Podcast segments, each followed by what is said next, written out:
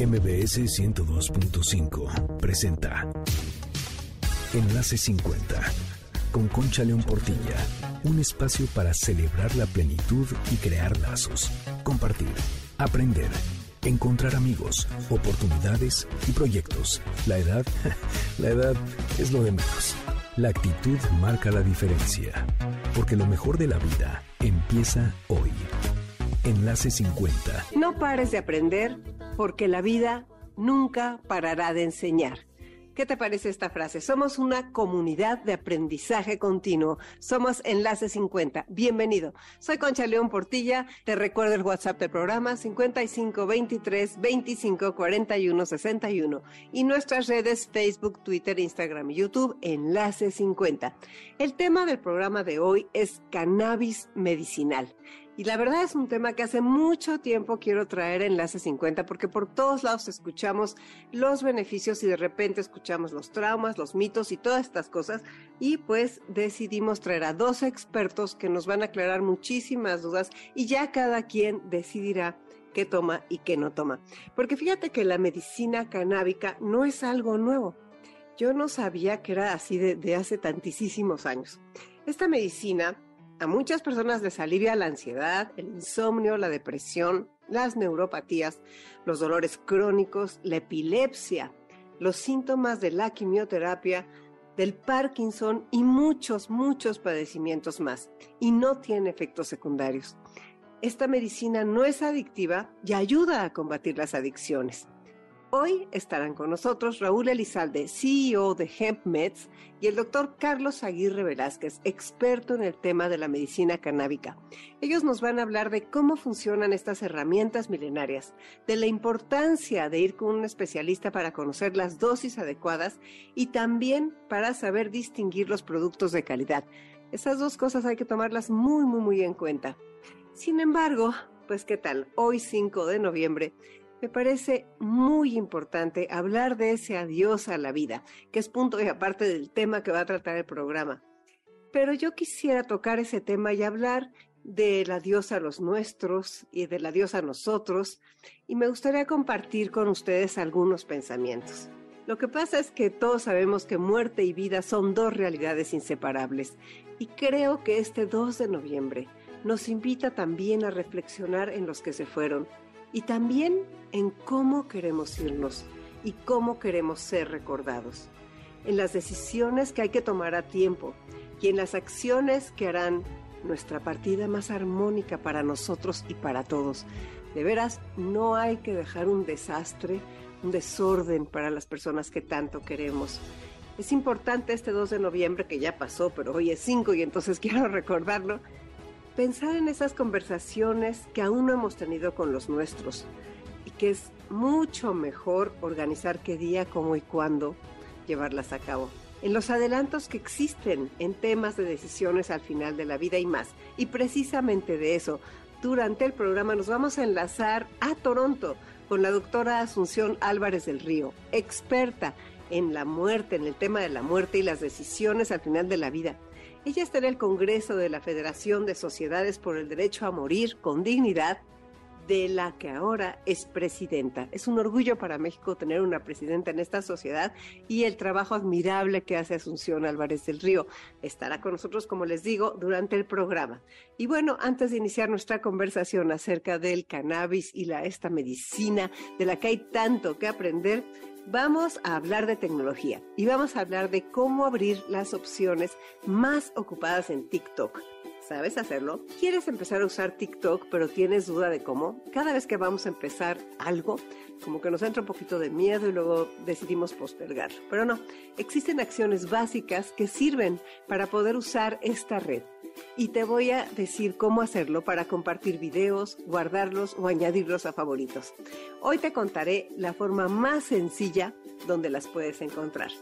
Primero entras a la aplicación de TikTok, la abres, encuentras un video que te haya gustado. Dejas pulsada la pantalla con tu dedo en medio del video y ahí se te van a abrir las opciones más ocupadas de TikTok. Ahí vas a poder guardar un video, añadir a favoritos y compartir. También te dará una lista de amigos que tengas en TikTok para enviarles el video. Y listo, acabas de aprender de una forma rápida y fácil las acciones que más se ocupan en TikTok. Recuerda que estas son solo algunas de las tantas maneras de sacarle mayor provecho a tu celular y que puedes ver muchos otros tutoriales como este en reconectadostelcel.com y ahí vas a encontrarte con videos para el uso de aplicaciones, porque Telcel está comprometido en disminuir la brecha digital. Todo esto es posible a través de la mejor red Telcel. Soy Concha Portilla, quédate en Enlace 50, hablaremos del cannabis medicinal. Enlace 50. Pues seguimos platicando aquí en Enlace 50 y tal como les dije al inicio del programa, vamos a hablar del cannabis, vamos a hablar de qué es lo que puede hacer para nosotros en esta etapa de la vida, precisamente que es de lo que trata nuestro programa 50 en adelante, con una serie de padecimientos. Y para ello tenemos la presencia de dos expertos, de Raúl Elizalde y del doctor Carlos Aguirre.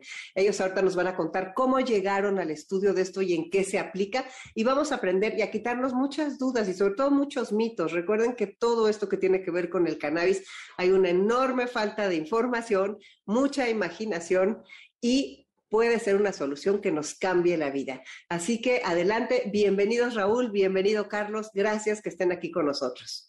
Gracias, buenas tardes Concha y saludo a todo tu público. Igualmente, Concha, un gusto saludarte y, saludar, y saludar a todo tu auditorio. Perfecto, bienvenidos. Bueno, pues no sé quién quisiera darme la introducción. Primero que se presente la persona de los dos que elija darme la introducción me diga por qué llegó esto del cannabis, para que la gente sepa. A ver, Raúl.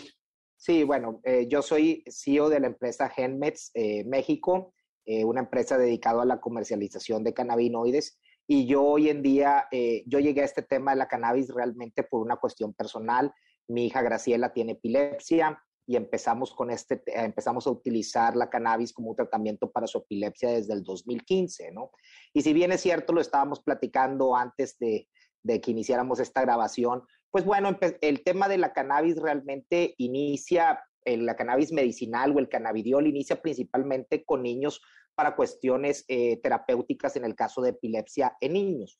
Pero aparte de los niños, hay un crecimiento en el uso, porque la verdad es que cambia la vida de las personas que lo usan, sobre todo en adultos mayores, ¿no? Este producto realmente es un producto muy, muy, por así decirlo, la cannabis tiene como bien lo acabas de decir, este tabú alrededor de la cannabis, donde pensamos que al hablar de cannabis siempre se habla de marihuana y no es el caso, ¿no? En el caso de los productos que nosotros, eh, que nosotros comercializamos, estamos hablando de productos que son derivados del cáñamo y que son productos que única y exclusivamente contienen cannabidiol. Esto quiere decir que no tienen el elemento psicotrópico y muchos adultos mayores los utilizan hoy en día porque tiene, eh, pues, tiene ventajas terapéuticas que adelante, más adelante lo podrá explicar el doctor Carlos Aguirre, pero bueno, tiene muchas eh, cualidades terapéuticas que pueden ser benéficas como un neuroprotector, por ejemplo, para ayudar mucho a, las personas en esta etapa, sobre todo eh, de la vejez en algunos casos, o no necesariamente en la vejez, no eh, desde adultos mayores que empiezan, que empiezan a, que lo, utilizan ya diariamente, como personas arriba desde los 40 años, 45 años, que quieren tener una mejor calidad de vida, que quieren dormir mejor, que quieren tener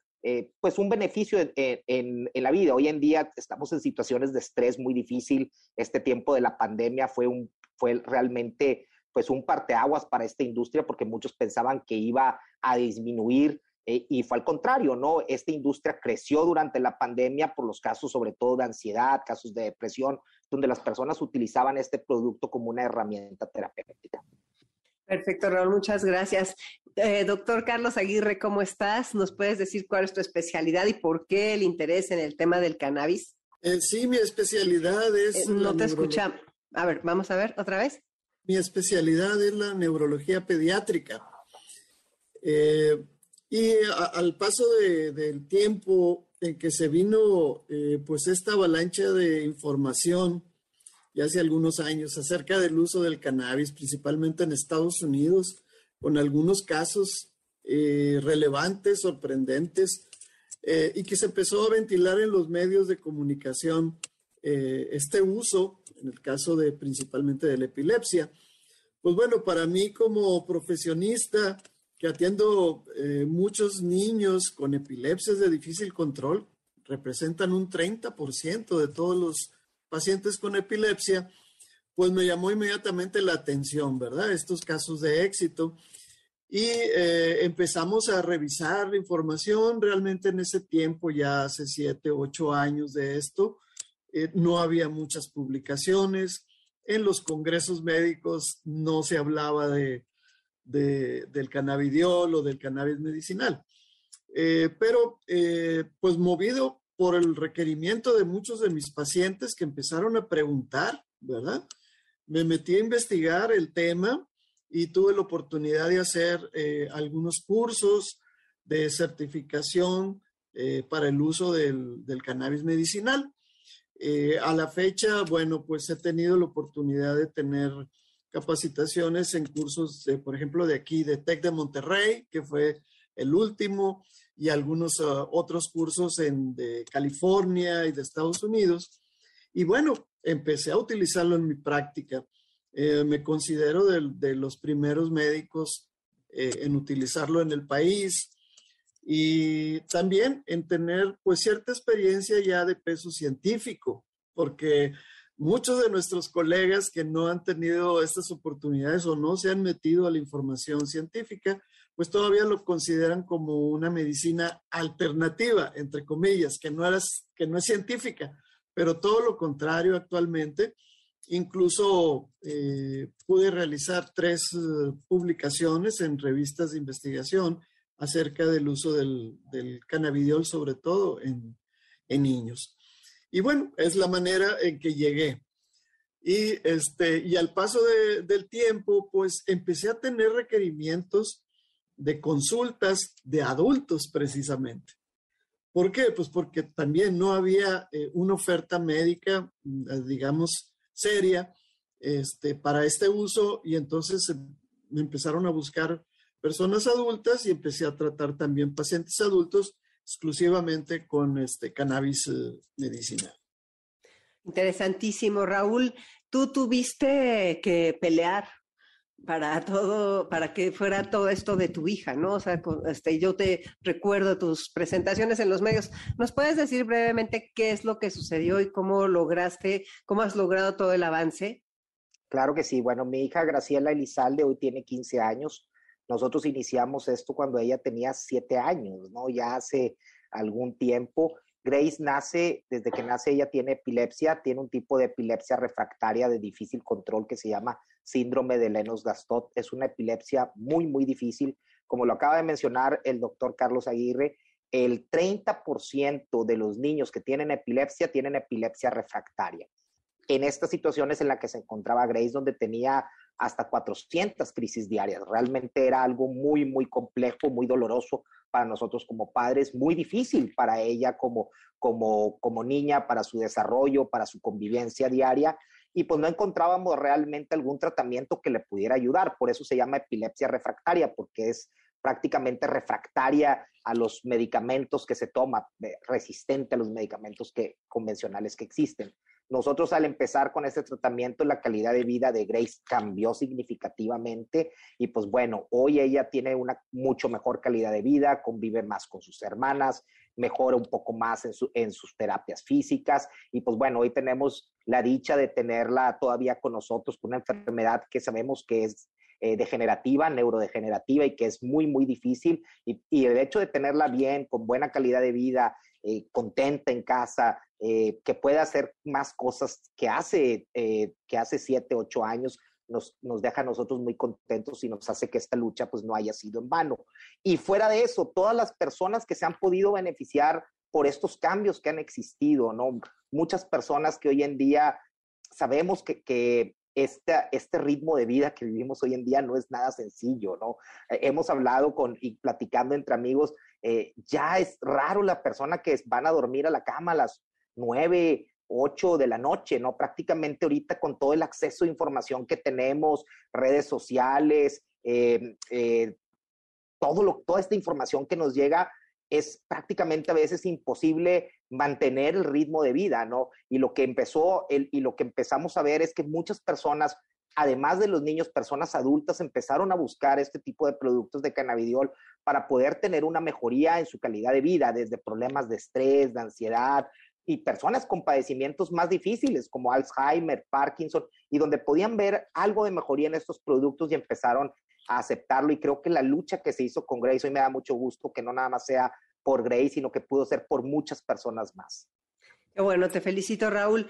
Carlos, a ver, ¿por qué sirve el cannabis o el cannabidiol? O sea, ¿por qué nos sirve como un método curativo? Bueno, eh, qué, qué, interesante pregunta realmente.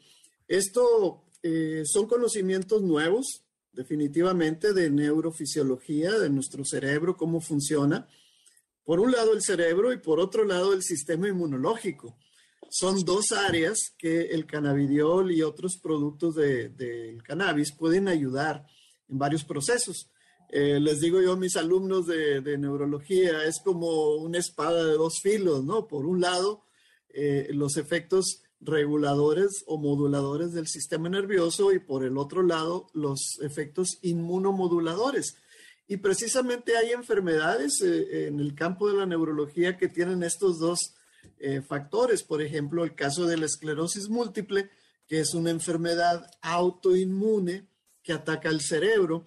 Entonces el cannabidiol en ese caso particular nos ayuda tanto a los síntomas neurológicos como a los síntomas inmunológicos. Volviendo a la pregunta, ¿por qué funciona? Realmente la respuesta es porque todos nosotros tenemos en nuestro cerebro un sistema llamado endocannabinoide. Y este sistema endocannabinoide forma parte de mecanismos de homeostasis, es decir, de regulación de funciones, de muchas funciones. Por ejemplo, los ciclos de sueño, eh, el manejo del dolor, eh, algunos ciclos hormonales, eh, en fin, hay muchas funciones que están influenciadas por el sistema endocannabinoide. Entonces, los productos del cannabis van y modifican precisamente las funciones de este sistema para recuperar el equilibrio, mejorar los, los síntomas, ¿verdad?, de estos pacientes. Esa es la razón fundamental. ¿Y por qué se llaman este, este sistema endocannabinoide, o sea, ¿por qué lleva la palabrita del cannabinoide? Bueno, eso es por la historia del proceso de investigación y descubrimiento. O sea, aquí lo primero que se descubrió ya hace muchas décadas eh, por el doctor Meshulam en Israel fue cómo actuaba eh, la marihuana, ¿verdad? En el cerebro. Él estaba investigando eso y descubrió los receptores que tienen nuestras neuronas. Entonces, primero se descubrió, por así decirlo, los receptores y los mecanismos internos y luego se fue aplicando a las diferentes enfermedades o patologías. O sea, es, es un orden totalmente diferente a de otros fármacos, en que primero se investigan los efectos del fármaco en ratoncitos, en animales de experimentación, ya después en pacientes, ¿no? Aquí fue al revés. La humanidad utilizaba el cannabis medicinal eh, directamente desde hace miles de años. Por allá en, en, China, en la India, hay registros de esto, ¿no? Entonces, primero se usó directamente en los pacientes y ahora estamos en las décadas en que estamos documentando precisamente tu pregunta, ¿cómo funciona? Bueno, ya se tiene toda esa información actualmente. Qué interesante, de veras es asombroso todo lo que se ha avanzado respecto. A ver, Raúl, danos una explicación de niño de primero de primaria de cuál, por qué, cómo se divide y por qué, este, porque hay muchas personas que creen que sí es marihuana, otras personas que, todo eso que no sabemos y que, por qué algunos países tienen esto autorizado y tienen las farmacias esas que ponen la cruz verde en la entrada y entonces ya todo el mundo sabe que es este, que se, que venden ahí. Vamos a platicar, vamos a entrarle a las gomitas, a este, a todas las, a las gotas. Platícanos un poco de como si, como si nos vinieras a dar la primera clase. Claro que sí. Mira, eh, cuando dicen toda la, toda la cannabis es marihuana, quiero decir que eso es un error y esto es algo que muchas veces la gente piensa. Cuando habla de cannabis dice, ah, es marihuana. Y esto es un error. Dentro de la, eh, si por así decimos una, una definición botánica, la cannabis se divide en tres, cannabis índica, sativa y ruderalis pero la definición legal realmente existe en dos, lo que es el cáñamo y la marihuana. La marihuana es la, y, hay diferentes, en diferentes partes del mundo tienen diferentes concentraciones, pero en general el cáñamo es la planta de la cannabis que tiene una concentración baja de THC. En el caso de Estados Unidos y Canadá estamos hablando que tiene menos de 0.3% de THC. El THC es el tetrahidrocannabinol, lo cual es el, único componente psicotrópico de la planta de cannabis. Todos los demás cannabinoides no son psicotrópicos. Esto quiere decir que no te hacen poner high o volar o sentirte mareado. En el caso de los productos que nosotros usamos, usamos productos derivados del cáñamo, que la materia prima nada más tiene un 0.3% de THC. Pero todavía ese proceso, a esa planta, nosotros le hacemos un proceso adicional. Filtramos todos los cannabinoides, filtramos el THC, filtramos la clorofila, agua, todo lo que tiene, y nos quedamos única y exclusivamente con el cannabidiol, o con algún otro cannabinoide que podamos usar, como el cannabinol o cannabigerol, que son CBN y CBG, pero tratamos con cannabinoides que no son psicotrópicos. Esto quiere decir que no van a tener ese efecto eufórico o ese efecto que, te van a hacer high, lo cual hace un producto seguro para tratar, por ejemplo, en el caso de niños, en el caso de adultos mayores, etc. Es un producto muy dócil porque existe esta preocupación, darle un producto de marihuana, por ejemplo, a veces a un adulto, eh, a una persona que tenga 70 años, 75 años, que jamás en su vida se ha, consumido drogas, pues darle uno de estos productos a veces puede ser contraproducente porque se puede marear, puede tener una caída ahí por culpa del mareo, etcétera. En el caso de los productos que nosotros manejamos, no ocurre esto porque estamos hablando de productos que no son psicotrópicos y por lo tanto tienen un cuidado diferente, ¿no? Entonces, estamos tratando de entrada con productos derivados del cáñamo, no de la marihuana, y única y exclusivamente con cannabinoides no psicoactivos como el cannabinol. A ver, pero, a ver, ¿me puedes decir la diferencia entre cáñamo y marihuana? Sí, cáñamo es la planta de cannabis sativa que tiene menos del 0.3% de THC. Marihuana, estamos hablando que la planta de la marihuana, para que se den una idea, en California, donde es un mercado regulado, recreativo, hay plantas de marihuana que puedes encontrarlas con 35% de THC. Y aquí estamos hablando que estamos con plantas que tienen 0.3% de THC. O sea, hay una gran diferencia entre las dos. Cáñamo, marihuana, hemp en inglés, ¿qué es hemp en español? Hemp es cáñamo en inglés. Ok, porque oímos mucho, escuchamos mucho productos y cosas con hemp. Claro, y, el hemp es, un, una planta que tiene un uso y que se está convirtiendo en, en, un boom en otros países como Europa, Estados Unidos. Semillas de hemp ya se consumen en las ensaladas, tú puedes ir al súper a comprarlos, son buenísimas, tienen bastante proteína, tienen muy buena cantidad de omega, la verdad se las recomiendo que también eh, coman semillas de hemp. Estamos hablando también de aceites de hemp, estamos hablando de textiles que se pueden hacer con esta planta. Entonces, el uso del cáñamo es muy amplio y hay que hacer la separación, como muy bien lo estás haciendo, sobre cáñamo y marihuana. Perfecto, sí, está muy bien entenderlo, porque ves, son tantas las cosas que tenemos que ir separando en nuestras mentes para poder ir entendiendo. Yo había visto, me, me encantó un día que vi una tienda donde había cuerdas de hemp y eran una belleza, o sea, la verdad que dije, órale, también para esto cuando alguien toma semillas de ejemplo en la ensalada, no hay ni punto cero cero nada, ¿verdad? No, nada. Ahí estamos hablando de nada. Y como comentas, ¿no? Desde que llegaron eh, los españoles a América, pues bueno, los barcos eran hechos en aquel entonces, las velas eran con tela de cáñamo, las cuerdas eran con tela de cáñamo y venían eh, comiendo eh, semillas de cáñamo porque tienen mucha proteína y fue una de las primeras plantas en traer a América para poder, para poder sembrarla. Estamos hablando que, es, que en América no existía el, el cáñamo, sino que es traído de Europa para sembrarlo y poder hacerlo sobre todo para cuestiones, eh, para cuestiones industriales. Y aquí también se le empieza a dar uso, ese uso terapéutico por parte de las personas nativas de América. Carlos, dinos por favor las dosis. O sea, hay alguna, mucha gente lo que teme es, ah, y las dosis, ¿cómo voy a saber eh, porque ves que entre, entre amigos, no hombre, tómate tres gotitas. ¿A quién se las compraste? No, eh, estas las hizo mi cuate que está en no sé dónde. No, estas las hizo tal doctor. Esa parte, ¿cómo podemos unificarla para tener una seguridad? Bueno, lo primero que hay que decir es de que eh, cada persona puede tener una respuesta diferente a, a, los cannabinoides, ya que estamos hablando de este sistema interno que tenemos cada uno. Entonces hay personas que responden muy fácil con dosis muy bajas y otras que requieren altas dosis, ¿no?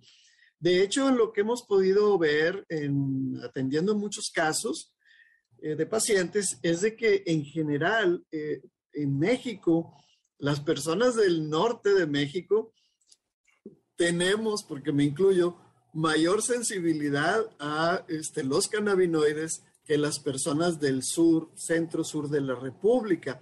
Y esto lo sabemos porque cuando platicamos entre colegas sobre casos específicos y pacientes, nos damos cuenta que usamos dosis más bajas que ellos y, obtenemos los mismos resultados positivos. Ahora, eh, el uso, como tú dices, de te recomiendo cinco gotitas porque a mí me funcionó, porque a la comadre le funcionó, ¿verdad? Eso es lo que llamamos el uso empírico, es decir, que no es científico, que es como de ensayo y error. Como te puede ir bien, puede ser que no tenga ningún efecto positivo y a veces la gente se desencanta, ¿verdad?, del, del, del producto porque a ellos no les funcionó. Pero en la parte científica ya conocemos dosis, que es algo que, digamos, ponía nerviosos a los colegas, ¿verdad? El no tener a la mano un manual donde te digan dale tanto por kilo de peso en el caso de los pediatras, ¿no? Pero actualmente ya se, conocen muy bien las dosis. Eh, de hecho, hay algunas reglas generales en el uso de, del cannabidiol particularmente, que es la regla de oro, que es empieza abajo, sube lento y mantente bajo, ¿no? Es decir, que la manera es de ir calibrando el efecto de modulación del cannabidiol sobre el cerebro. No funciona como un apagador, como decir, te lo tomas y te da el efecto y luego se quita, que sería como un on-off. No, el cannabidiol funciona como un control de volumen, es decir, se va ajustando el sistema hacia, digamos, hacia arriba o hacia abajo, dependiendo de la necesidad del, del paciente. Entonces, tenemos ciertas reglas generales de dosificación en que nos basamos en el peso del paciente, su edad y la intensidad o gravedad del padecimiento. Eh, en general, para un adulto, estamos hablando que eh, si dividimos su peso entre 4.5 y luego lo multiplicamos por leve, moderado, severo, más o menos tenemos una dosificación general realmente de esa dosificación general empezamos con eh, la tercera parte y en una sola dosis al día. Y luego vamos haciendo incrementos que pueden ser en horario, cada 12, cada 8 horas, o en dosis por kilo eh, por semana, hasta que obtenemos el efecto terapéutico eh, que buscamos, ¿no? Adecuado. Entonces, esta manera de, trabajar con, con el cannabidiol eh, es lo que yo llamo cannabis medicinal científica o que también en nuevas este, corrientes, ¿verdad? Científicas se habla de endocannabinología. Está muy larga la palabra, ¿verdad? Pero para darle ese matiz más científico, eh, se está procurando eso, tanto la investigación de cómo funciona sobre las y también sobre las aplicaciones médicas. Eso constituye el cuerpo de lo que llamamos endocannabinología, ¿no? Qué interesante, qué interesante, porque esto ya es algo que, que, nos puede servir mucho. A ver, Raúl, eh, yo, por ejemplo, tengo amigas que para reducir los, uh, las molestias, los síntomas horribles de la quimioterapia, por ejemplo, consumen cannabidiol tal vez en gomitas o tal vez este, con gotas. Eh, ¿Cuáles son las presentaciones? O sea, ¿qué, cuáles son las presentaciones y qué tan, cuál es la diferencia en efectividad entre unas y otras? Mira, la diferencia en efectividad del cannabidiol realmente es lo mismo.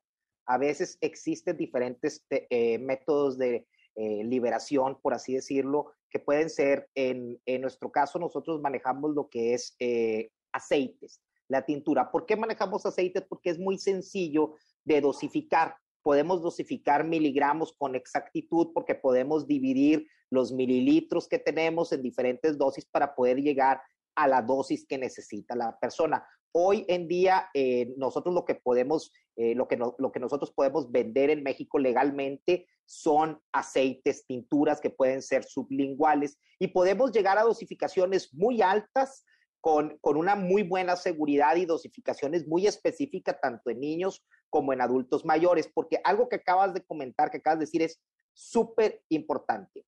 Cuando nosotros estamos hablando de temas de dosificaciones, vienen muchas personas y nos dicen, oye, eh, que era algo que comentaba el doctor Carlos, oye, es que no me funciona. Y llegamos y decimos, bueno, ¿y cuánto estabas tomando? No, pues tomaba cinco gotas. Revisas el producto, el producto ni siquiera sabemos qué es, es un producto que no sabemos de dónde viene, que no tiene etiqueta, no tiene nada. Entonces, de entrada no sabemos ni siquiera cuántos miligramos de cannabidiol o qué dosis tenía.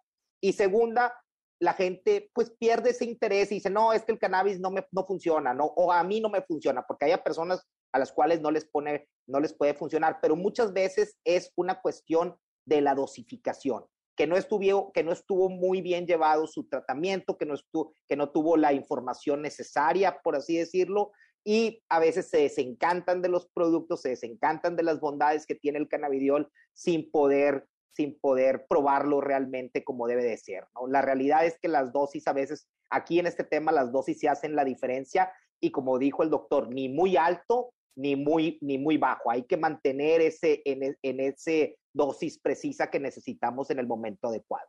A ver, Raúl, vuelvo contigo. Que dijiste lo que sí se puede vender en México. Me interesaría muchísimo que nos quede muy claro que sí y que no se puede vender en México. Claro que sí. Mira, por ejemplo, el THC es un psicotrópico que está prohibido por el 245. No prohibido, es considerado un medicamento controlado. Entonces, hoy en día todavía no se han hecho el registro de medicamentos controlados con THC. El THC en un futuro va a estar disponible en México, pero aquí estamos hablando que es un psicotrópico y, se, y funciona muy bien, sobre todo para el manejo del dolor. Pero hoy en día no hay productos en el mercado de THC de manera legal.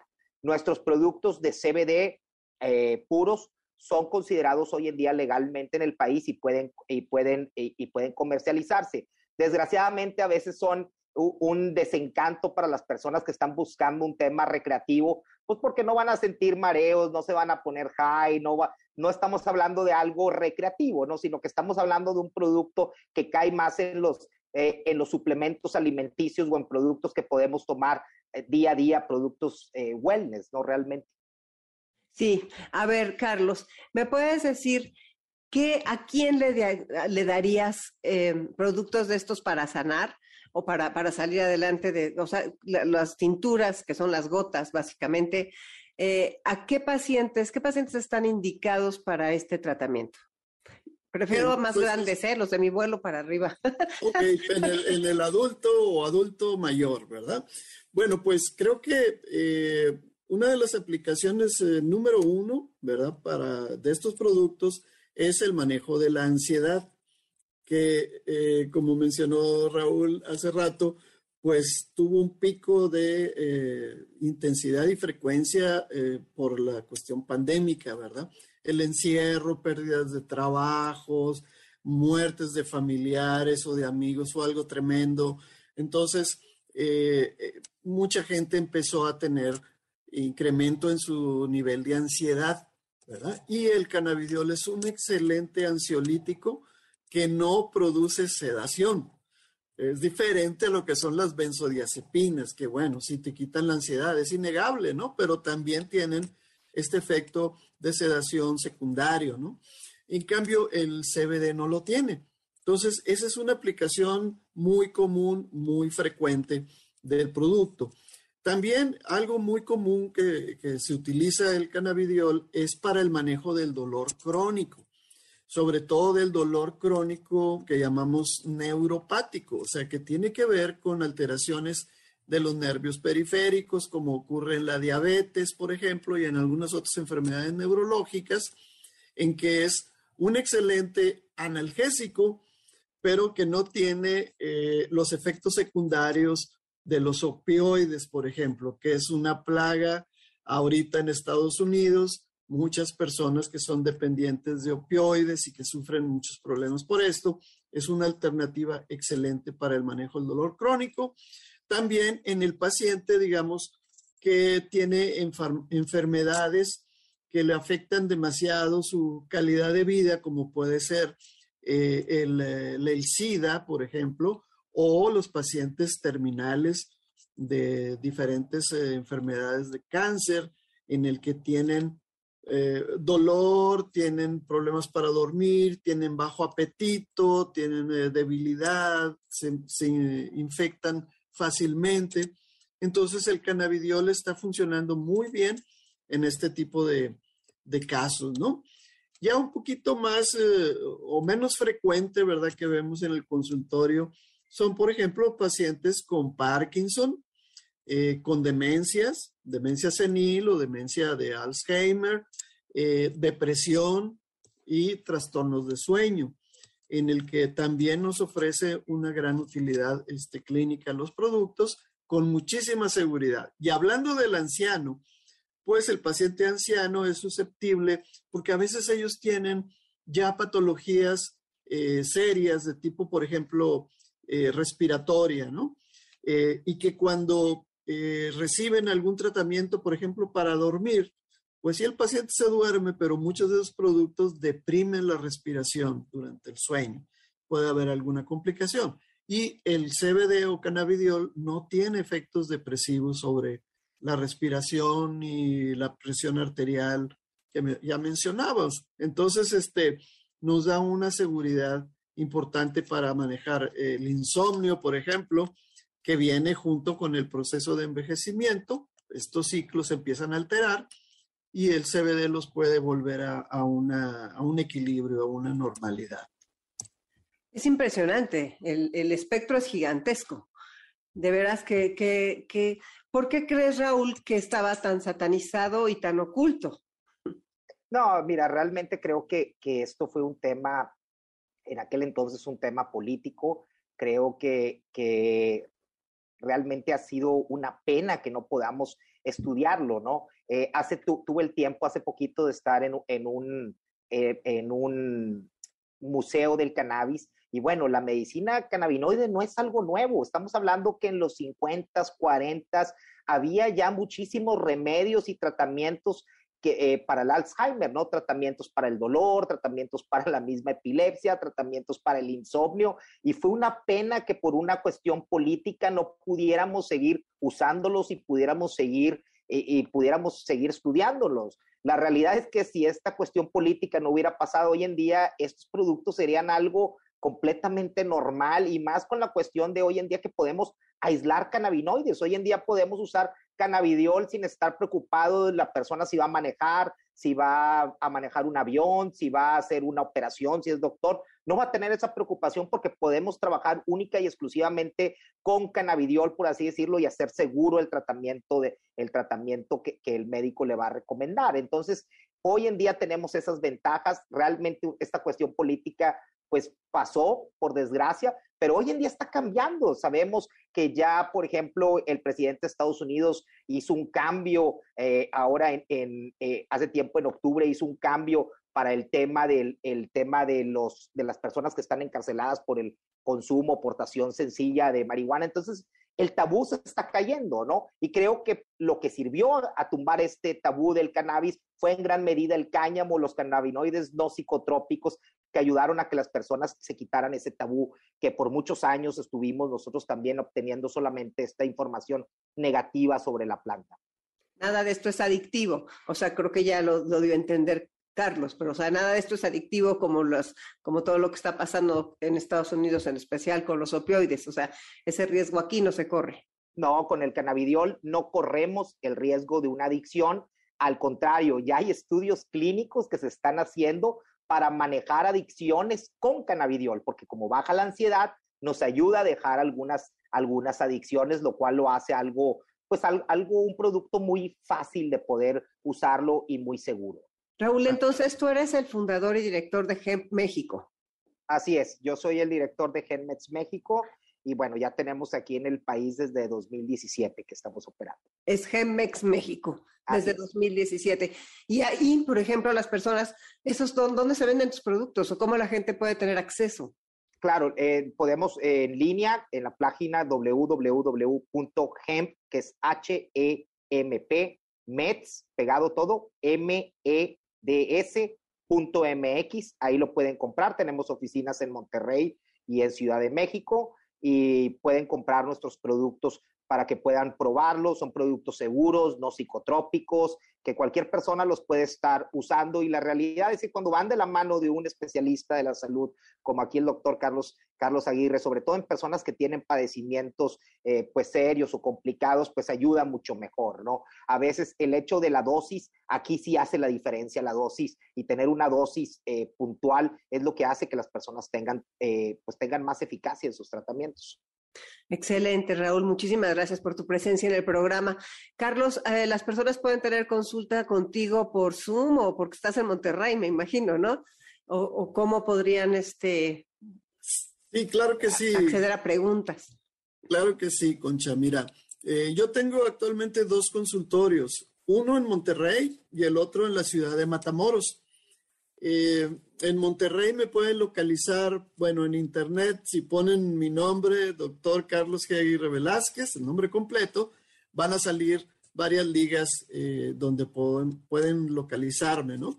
Mi consultorio en Monterrey está en Wellmedic Valle, eh, y eh, no sé si quieres que te dé algún teléfono. con mucho gusto se los transmitimos por el WhatsApp a nuestras a las personas, porque si no no lo van a y no lo van a apuntar. Muy bien, ahí estamos a sus órdenes. También tengo este, consultas de telemedicina para casos eh, especiales y la oportunidad también de ponerlos en contacto a los pacientes para que puedan conseguir con facilidad el, el, producto, ¿verdad? de mayor calidad. Perfecto. Pues les agradezco muchísimo a los dos su presencia en el programa. Yo sé que las preguntas van a continuar, entonces, este, pues esperemos poder este, responder a toda la audiencia las, las dudas que quedaron. Y pues muchas gracias por, por abrirnos los ojos y una ventana hacia unos tratamientos que no, que, que no solamente no dañan nuestra salud, sino que impulsan a que, los a que, que nos sintamos mucho mejor. Concha, un gusto haber estado contigo y realmente a todas las personas, si tienen más dudas, con gusto, si puedes pasárnoslas y con gusto podemos contestar estas preguntas para todo tu auditorio. Claro que sí, muchas gracias, Raúl. Muchas gracias, Carlos. Gracias a ti y este, a tus órdenes eh, para cualquier persona que quiera preguntar o que quiera hacer alguna consulta, estamos para servirles. Y gracias a Gabriel Orduña, que fue el coordinador de toda esta entrevista, el que hizo posible esta reunión. Soy Concha León Portilla, quédate en Enlace 50.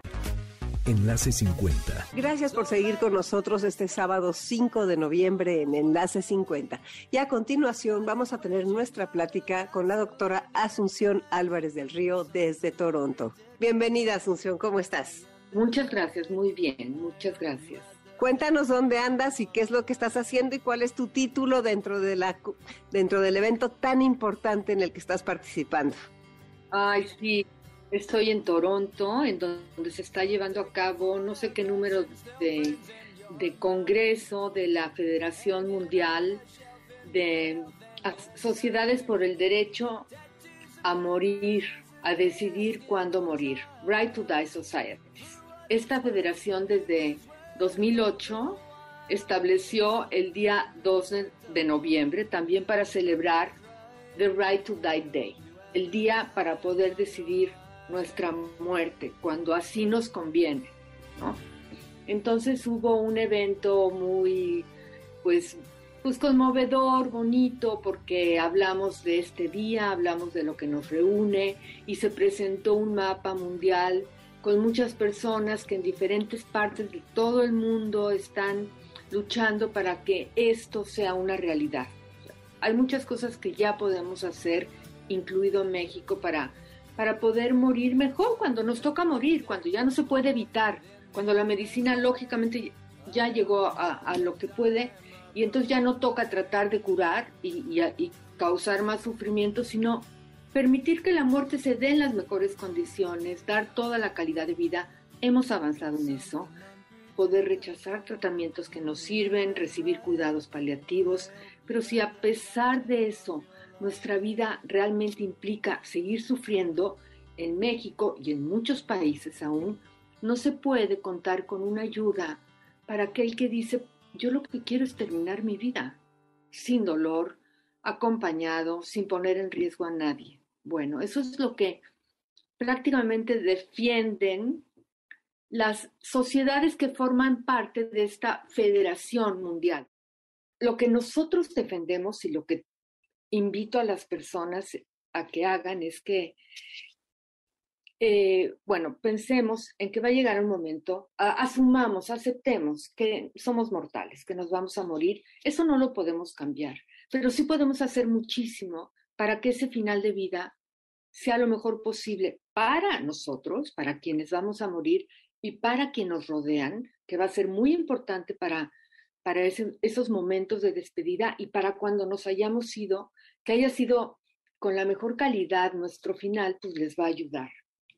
Y necesitamos en México, como en muchos países, dar un paso más, entonces, ojalá para cuando nos movamos, que, que, es algo en lo que estamos trabajando, podamos contar con el apoyo de muchísima gente para que podamos contar con esta opción que todavía no tenemos en México, que es, bueno, si a pesar de todo llega un momento en donde uno personalmente o alguien muy cercano, su última libertad es ayúdenme a morir, que contemos con esta opción. Y si contamos con esta opción, vamos a tener toda la tranquilidad en la vida para vivir, sabiendo que nuestro final va a estar bien, va a ser lo mejor posible, pero nos va a servir también en la vida de tener esa paz.